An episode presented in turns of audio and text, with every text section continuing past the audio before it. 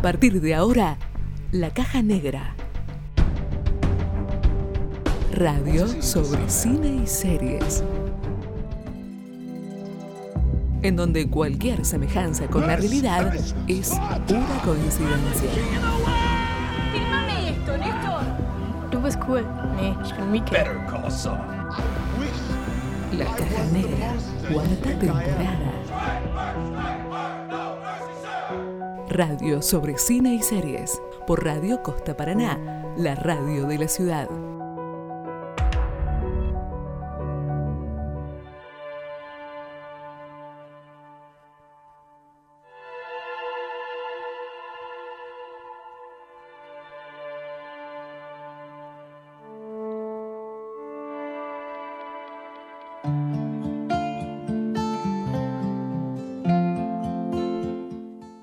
Seguimos con La Caja Negra para hablar de una película argentina que se llama Murciélagos. Fue filmada, producida durante, y estrenada durante la cuarentena, en la que se tratan diversos temas cotidianos de la vida en cuarentena. Son ocho historias que están enmarcadas dentro de esta película, eh, dirigida por Baltasar Tochman.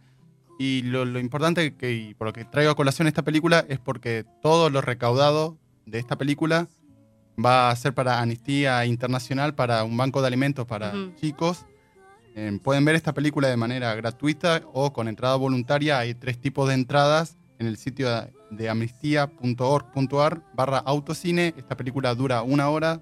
Como mencionaba, son ocho historias, todas filmadas Sí. y respetando el distanciamiento social. eh, que, que muchos de los actores han mencionado el desafío que fue filmar esto. Sí, totalmente. eh, te relata como ocho historias en las cuales uno totalmente se puede sentir identificado, ¿no? Eh, aparte, Este, es- son se nota que es bien, de, se nota que es bien de- del principio de la cuarentena, cuando uno estaba como que no sabía qué hacer ahí con su cuerpo, entonces hacía un montón de cosas que no había hecho nunca porque decía, bueno, dos semanas se liquida. Entonces, hacía un montón de cosas.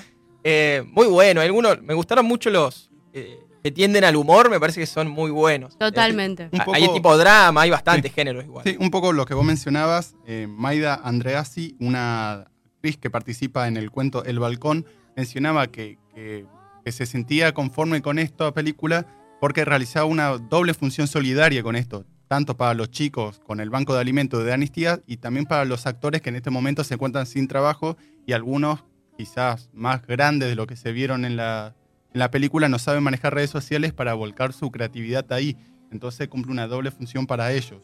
Sí, hubo también, por lo que, por lo que se leía, un montón de trabajo de los mismos actores de eso, de, de- de- de cómo ellos mismos filmarse, un montón de cosas que ellos en su trabajo diario no, no realizan y que ahora tenían que hacerlo y les, se les complicaba un montón. Aparte, al- alto laburo porque fueron, ah, mientras iban filmando, los iban guionando, los iban dirigiendo vía, este, no sé, este, telefónica, este, por videollamada, tipo, bueno, poné la cámara así, fíjate la luz que esté así, este, alto, alto desafío, Sí, realmente. eh, yo también busqué una entrevista que le realizaron a Oscar Martínez en el programa Hoy nos toca, que habla de- del desafío que tuvo él como actor y el director de su cuento para realizar eh, la película. Vamos a escucharlo.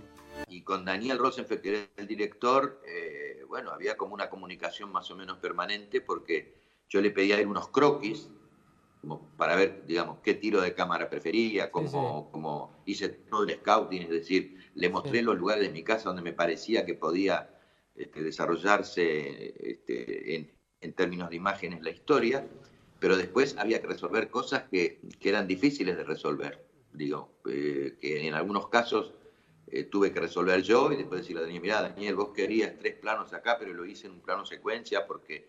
Y, y la verdad es que fue muy trabajoso, muy, muy trabajoso. Es una- una- Pero bueno, parece que el resultado es, está bien, es que es muy digno, y, este, pero era un desafío grande.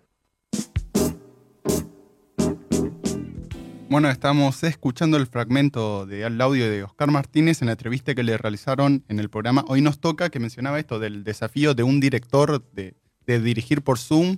También muchos de los actores en diversas entrevistas mencionaban de cómo era esto de mandar fotos, imágenes, videos, de que por ahí tanto los guionistas como los directores conocían toda su casa porque filmaron antes de realizar la película toda su casa la filmaron para que el director diga, bueno, este plano, este balcón, esta luz puede servir, qué elementos Sí. contaban cada uno. Sí, la verdad que un laburazo de, de parte de todos, digamos, del director imaginándose escenas en una casa en la que él no está, del actor poniéndose a filmarse a sí mismo, algo que no hizo nunca. Eh, un proyecto bastante copado, innovador, y gratuito, y uno puede colaborar. Está muy buena la iniciativa de, de Murciélagos. Sí, a mí, eh, perdón, ¿te ibas a decir algo? No, no, que, que justamente son varias historias, seguramente con alguna te vas a sentir identificados porque Sí. van desde, no sé, desde estar aislado, con ponerle un cuento de un padre separado, aislado con su hija, que la hija quiere estar con la madre y no tienen ese vínculo tan cercano que tienen. Hay otros cuentos quizás que es tristemente una realidad más, que, que se ve más y que es la violencia de género que tuvo un aumento al llamado al pedido de ayuda. Hay un montón de cuentos como para en algún Eso. punto. Eso iba a decir, justamente me iba a referir a ese que mencionaste vos, Araña, ese se llama El Golpe. Eh, está protagonizada por Julieta Ba- Balina y por Marcelo D'Andrea. Este, también, este, bueno, tam- se puede decir que este, este, esta película forma parte de lo que sería este, una película de protesta, ¿no? Este, y para visibilizar también esta situación que es súper dura, súper dura y que mm, también está bueno para visibilizarlo, esta violencia este, hacia las mujeres, violencia de género, que muchas veces no se sabe o mucha gente no, este, no, no tiene conocimiento acerca de esto y está bueno usar esta película y estos elementos para visibilizar una realidad que pasa, que pasa realmente y es tristísimo. Pero bueno, me gusta, me gusta y me llama la atención que se, que se use para esto, ¿eh? Sí, convengamos que encaja dentro de- del, del sistema de, de cómo están pensados los cortos. O sea, inclusive uno si quiere la película dura una hora, pero puede, cuando termina un corto pueden frenarla, puede irse a hacer algo y volver y seguir. Porque están entrelazados en el sentido de que todo sucede en- una cuarentena argentina, digamos. Sí. Que sí, re loco porque es verano. No sé si se dan cuenta, pero una cuarentena donde no hace frío. Esto ya. Fíjate qué viejo quedó. Eh, pero eh, todos tienen esa armonía de estar en la cuarentena haciendo situaciones diferentes que uno no tienen relación estricta uno con el otro.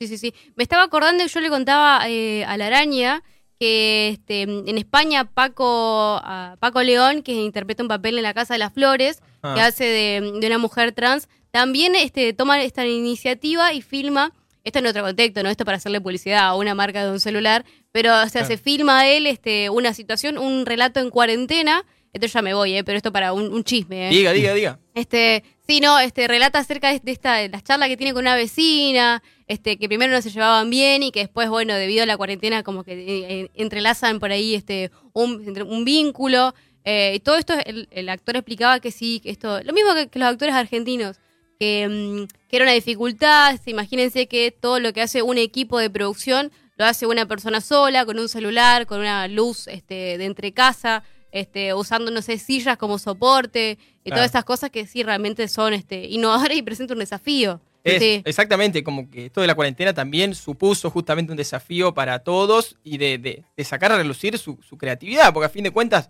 lo- los materiales técnicos, eso, bueno, cada uno tiene lo que puede tener, pero la creatividad también se ha, se ha convertido en algo muy importante y hay un montón de casos que han hecho así o historias por Instagram Sí. o en sus perfiles de los que usan plataformas de estilo Twitch o YouTube. Acá nuestro operador Franco se hace el que streamea también, o sea, cada uno puede, puede Con aprovechar lo que tiene. con lo que tiene. Puede, cada uno puede aprovechar, digamos, su creatividad y su dote para hacer cosas diferentes eh, en este contexto también. También Totalmente. otra de las protagonistas del cuento El Balcón, que es Maida Andreasi, mencionaba que ellos tenían que hacer todo, el sonido, la luz, y que para ella fue un desafío a la hora de también de actuar, de, de estar luz, cámara y ser ella misma y acción, y decía que filmaba tres, cuatro veces la escena, y por Zoom compartían pantalla y veían todas las filmaciones para saber si tenían que volver a realizar alguna toma.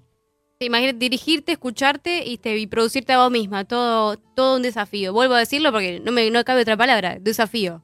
Bueno, Así- recordemos para ir finalizando lo que es Murciélagos, la película argentina filmada y producida durante la cuarentena, es que está de forma gratuita con una entrada voluntaria en el sitio de Amnistía Internacional, que es amnistía.org.ar barra autocine. Ahí la podés ver de manera gratuita o si podés colaborar, hacerlo. La caja negra y... Hoy es día de sándwich, ¿no, Lilo? Es día de sándwich. Llegué tarde por ir a la tienda, por mermelada, porque solo había ese, ese tonto atún. Lilo, Lilo, ¿por qué es tan importante? Pato controla el clima.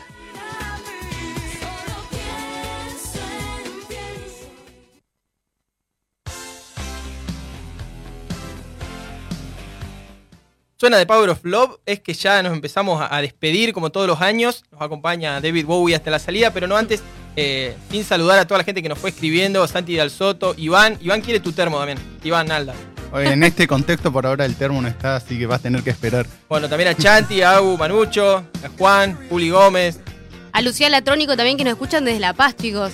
Re lejos, ¿eh? Vos viste Sí, que esto también. es worldwide. Sí, Sí. es así. Bueno, acá más local también, a Gabriel un saludo, a Virginia también, que llegan mensajes de, de Florencia Flores también, eh, ahí va, perdón. en- que están presentes en el primer programa de La Caja Negra.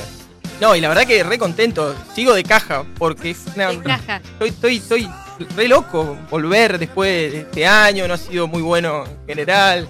Pero estamos acá. Estamos acá, eso- Volvimos y no en forma de ficha. La verdad que, no, muy contento de volver, agradecer, bueno, a la Radio Costa Paraná, como decíamos hoy, también a Radio UNER por todos los los buenos momentos que hemos pasado. Totalmente. Eh, y ya llegamos al final, pasó volando. Pasó volando, sí, sí. ¿Volvemos el viernes o no? Yo sí. Volvemos. Volvemos el viernes, chiquis. Nos despedimos así nosotros y será hasta una nueva, un nuevo capítulo de La Caja Negra. Chau. Chao. Chau.